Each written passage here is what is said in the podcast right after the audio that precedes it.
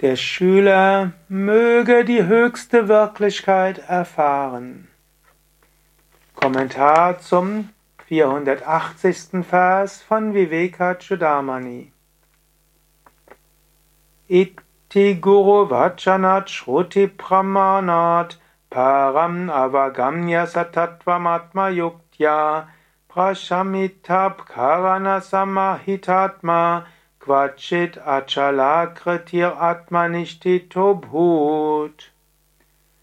Wenn der Sadhaka, der spirituelle Aspirant, durch die Worte des Meisters, durch die Wahrheit der Schriften und durch eigenes Nachdenken mit kontrollierten Sinnen und geschultem Geist die höchste Wahrheit erkennt, ruht er bewegungslos in seiner wahren Natur und vollkommen verankert im eigenen Selbst.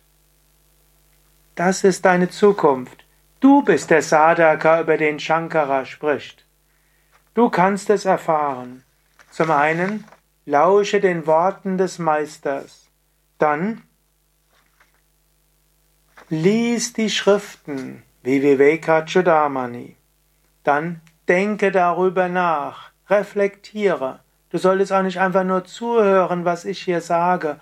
Es reicht doch nicht aus, es nur nachzulesen. Es gibt ja diesen Viveka Chudamani Text auf den Internetseiten von Yoga Vidya Schriften.yoga-vidya.de gibt es ein Menüfüllpunkt, klicke auf Viveka Chudamani.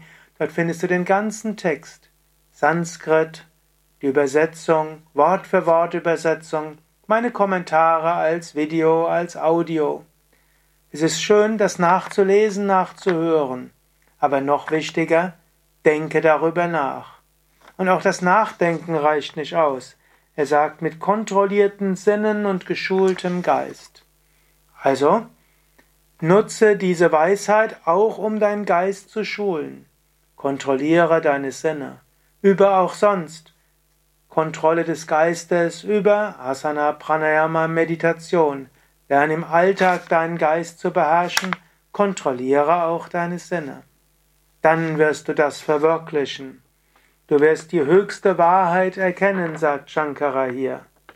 Und dann ruhst du bewegungslos in deiner wahren Form, in deiner wahren Natur. Und du bist verankert in deinem Selbst. Mache das. Es lohnt sich wie nichts anderes.